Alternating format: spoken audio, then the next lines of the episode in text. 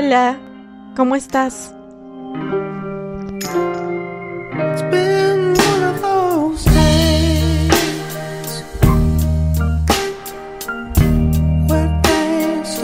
Bienvenido, bienvenida a este tu podcast Despierta, carajo.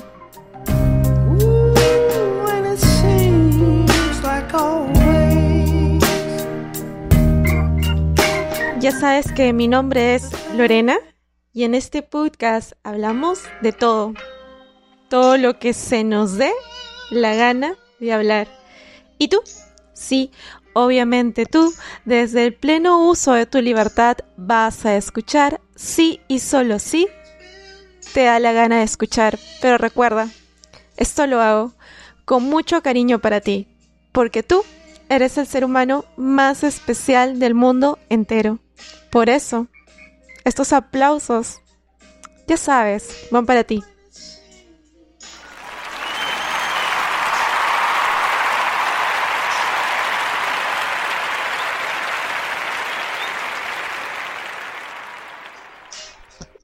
Te voy a presentar el trailer de una película. Estoy segura que la has visto. Si no la viste, de repente fácil y por ahí te animas me vas a contar de qué es ese trailer. Y empezamos con el tema del día de hoy. Soy Eddie Brock, soy reportero. He encontrado algo muy malo. Oigo una voz. Eddie. Me ha atrapado. ¿Quién ha dicho eso? ¿Qué quieres de mí? Ya lo descubrirás. No te imaginas cómo me estás asustando. ¿Qué demonios eres? Nosotros somos Venom.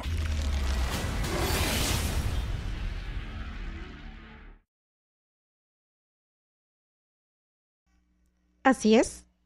Estoy segura que te acuerdas de esta película. La película se llama Venom.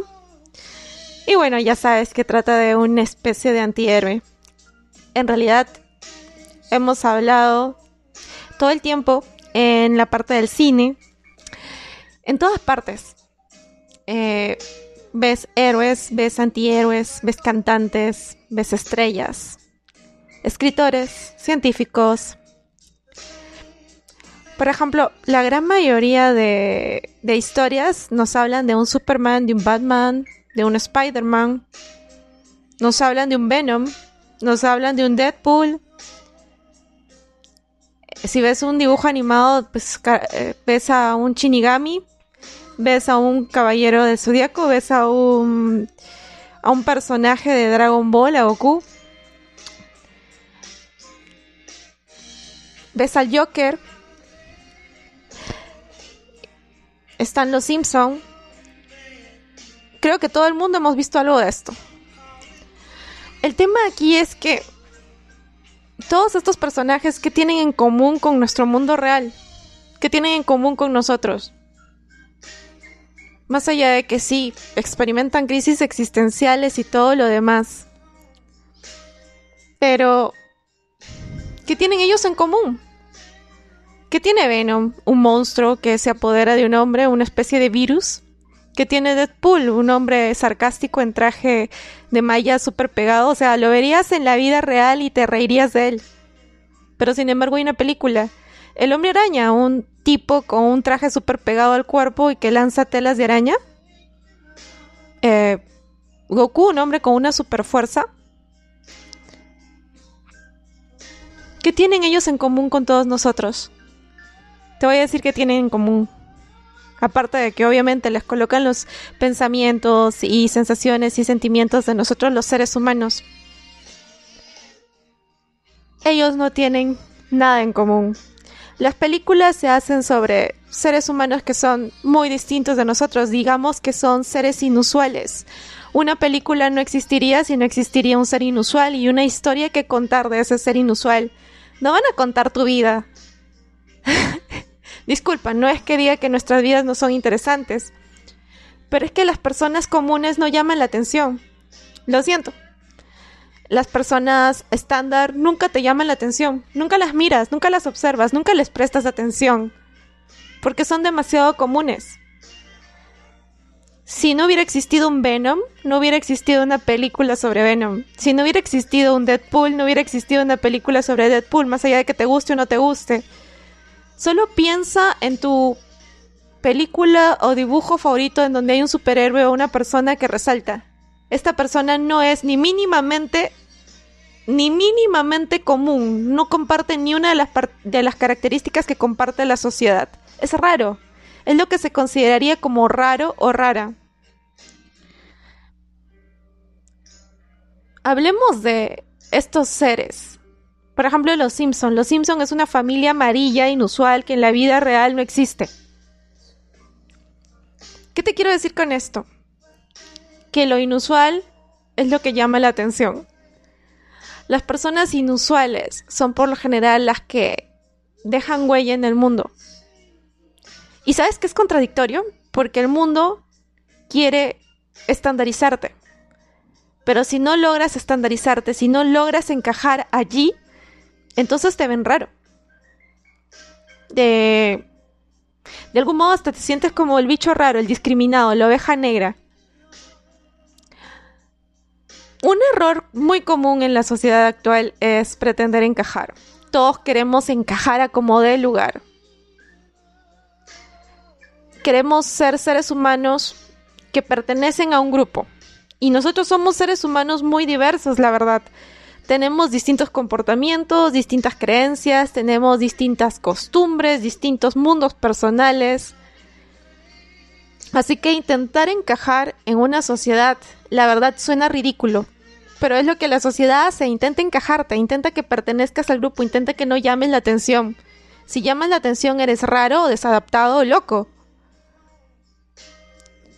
Es precisamente esto lo que hacemos. Nosotros queremos encajar todo el tiempo para no sentirnos juzgados, porque tenemos miedo de que la sociedad nos juzgue.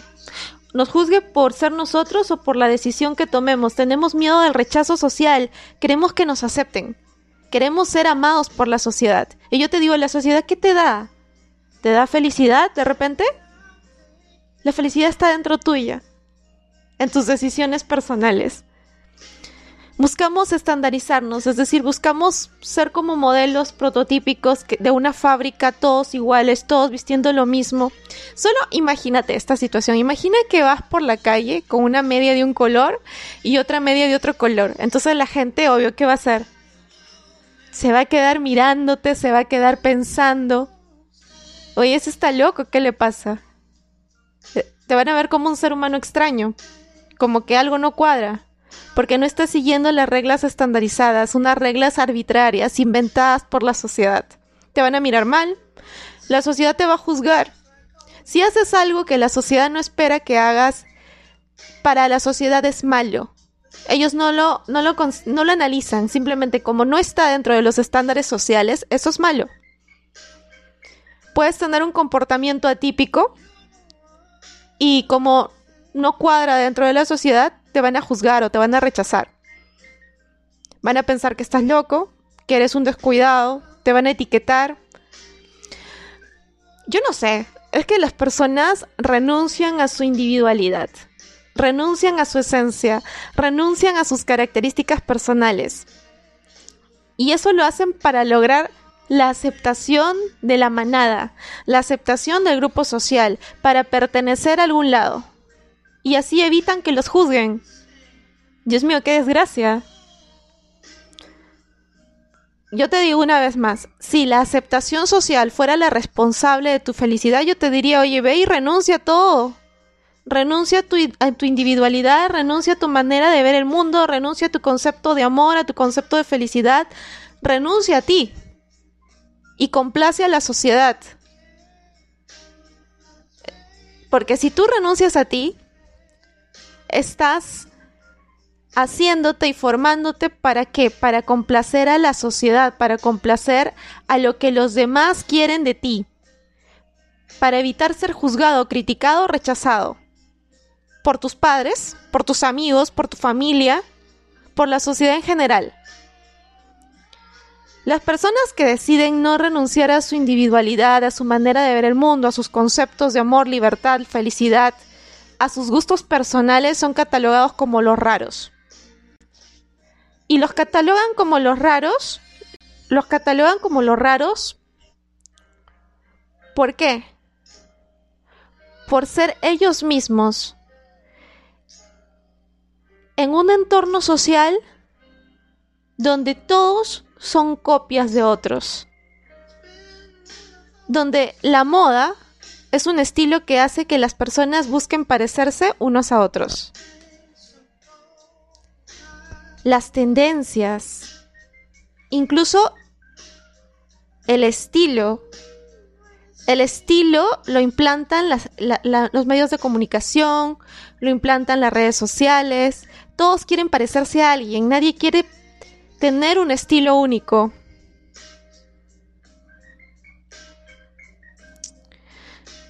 Tratan de buscar, por ejemplo, un estilo de forma de comer, pertenecer a un grupo, los veganos, los los, los vegetarianos, perdón, los, veganos, eh, los que comen carne, que no sé cómo, cómo se les llama, disculpen la ignorancia, los que comen comida chatarra, tratan de catalogar, de etiquetar, de agrupar. Las personas buscan pertenecer a un medio a un gremio y ser aceptados por este gremio. Y son capaces, somos capaces de renunciar a nuestras particularidades, a nuestra esencia personal, para pertenecer a un mini mundo de creencias, de prejuicios sociales, a un mini mundo que realmente a veces es asqueroso. A veces, no siempre. Porque a veces tú puedes llevar esa chispa de magia y transformar a las personas. Pero ese es tema de otro episodio. Las personas tenemos miedo de ser únicas, tenemos miedo de brillar. Pero casualmente estas personas únicas, estas personas raras son las que más historia han hecho y más han ayudado a la humanidad. Te voy a dar un ejemplo. Piensa en en un genio creativo como Steve Jobs. Steve Jobs tenía la manía de andar descalzo por su oficina y tenía la manía de que para relajarse iba al inodoro, ajá, a ese en el baño donde tú haces popó, y se lavaba los pies. Se podría decir que era raro, pero debes agradecerle a él todos los avances a nivel tecnológico que se lograron gracias a su compañía. Sí, era raro, pero era por su manera de pensar única y especial. De hecho, era él, no era raro en sí. Nikola Tesla. Nikola Tesla es un genio creador de la energía alterna. Las bombillas, la radio, tenía una obsesión por el número 3. Todo tenía que, estar en tríos. Tenían que haber piezas que encajan como tres veces. Tres clavitos, tres cables, tres conexiones.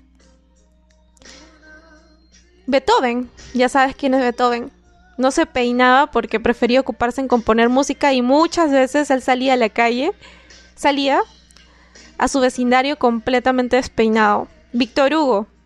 Víctor Hugo es un escritor, por si no lo sabías, y para poder terminar un libro él se rasuró la mitad del cabello y la mitad de la barba para que de ese modo, por vergüenza, pues no saliera a la calle, entonces se viera forzado a terminar el libro que empezó. Charles Dickens otro escritor más. Charles Dickens amaba visitar los cementerios, amaba visitar la morgue de París. Estos son solo algunos de los ejemplos de personajes que pueden ser llamados raros, o puedes decirle excéntrico, pero que en realidad simplemente eran únicos, eran originales, eran ellos mismos, en su estilo, en su forma de ser. El mundo no los comprendió, pero sin embargo el legado que dejaron que dejaron a la humanidad es enorme, es grande. Y ellos no son los únicos, ¿ah? Existen muchos, muchos más. Por ejemplo, Albert Einstein. Recuerdo que en alguna parte leí que alguien le preguntó a un periodista, le dijo, este, ¿me puedes explicar la teoría de la relatividad? Y Albert Einstein le dijo no, porque te voy a decir algo. ¿Qué tal si yo te digo que me expliques cómo se fríe un huevo, pero tú no sabes cómo es un huevo, tú no sabes qué es el aceite, no sabes cómo es la candela y no sabes cómo es la sartén? Jamás entenderías cómo se fríe un huevo. Es igual. No te puedo explicar la teoría de la relatividad. En otras palabras, quiso decirle que si no conocía los conceptos básicos para poder entender esa teoría, pues iba a perder su tiempo explicándola. El hecho es que muchos de los genios se dieron el lujo de ser excéntricos, y no solo genios. Vamos con algunos cantantes. Lady Gaga es el ser humano más excéntrico y raro que conozco. Y mira cómo yo la juzgo. ¿ah? En realidad es esa mujer es genial y no es que me encante su música, no. Pero tiene el valor para salir como ella le da la gana de salir. Sia, Sia ha creado un estilo propio. Los cantantes, los escritores, los genios, creadores, los artistas. Picasso, se dice por ejemplo que Picasso nunca, nunca, nunca madrugó en su vida porque odiaba levantarse temprano. Todos tienen sus cualidades, sus rarezas. Así que, si, si, si te sientes raro, si la gente te exige que seas de un modo y tú no quieres ser así, porque tú tienes tu manera de ser y tu manera de reaccionar al mundo y tu manera de ver el mundo. Y si a veces tú tienes una manera de demostrar las cosas que sientes que el mundo no entiende, no es su culpa. No es tu culpa, perdón. Es solo la sociedad que no te puede entender. Porque eres extraño. Entre comillas, pero un extraño en buena onda. Así que, bienvenido al mundo de los raros. Yo soy rara. Extraña, excéntrica. Así que dale. No te sientas presionado por pertenecer o encajar a un grupo. Deja de preocuparte por intentar encajar en la sociedad. Porque tú eres especial y puede que algunas personas no lo entiendan, pero definitivamente es parte de la naturaleza humana, es parte de nosotros ser únicos, tener características únicas. No hay un ser humano igual en el mundo. Todos somos muy distintos. Así que deja de sentirte mal por no encajar, deja de pertenecer a la manada, siéntete orgullosa, siéntete orgulloso de pertenecer a estas ovejas negras. Bienvenido al club de las ovejas negras. Muchos genios, muchos creadores, universales, artistas fueron ovejas negras, pero ellos supieron explotar al máximo tu talento, porque puede que tú seas una oveja negra, puede que yo sea una oveja negra, puede que este sea el club de las ovejas negras. Pero recuerda, las películas se hacen sobre los seres únicos e inusuales. El Joker, el Joker era un payaso que andaba por la calle lleno de ironía por el mundo y se hizo una película sobre un payaso que anda por la calle. Batman, un héroe con capa, eh, excéntrico, totalmente vestido en negro, catúbela, las películas, las series, los documentales se hacen sobre personas excepcionales, precisamente personas que no cumplen con los requisitos de la sociedad, precisamente personas únicas, precisamente esas personas que escapan a los estándares. Así que Deja de preocuparte porque te sientas raro. No eres raro, eres especial, eres única, eres único. Bienvenido, bienvenida al Club de las Ovejas Negras. Ajá. Y solo te digo una cosa más. La canción que estaba sonando de fondo antes de despedirme es Our Love, que es el soundtrack score de Venom, año 2018. Y solo te digo una cosa más, una cosa más. Sí, tú ya sabes cuál es. Despierta, carajo.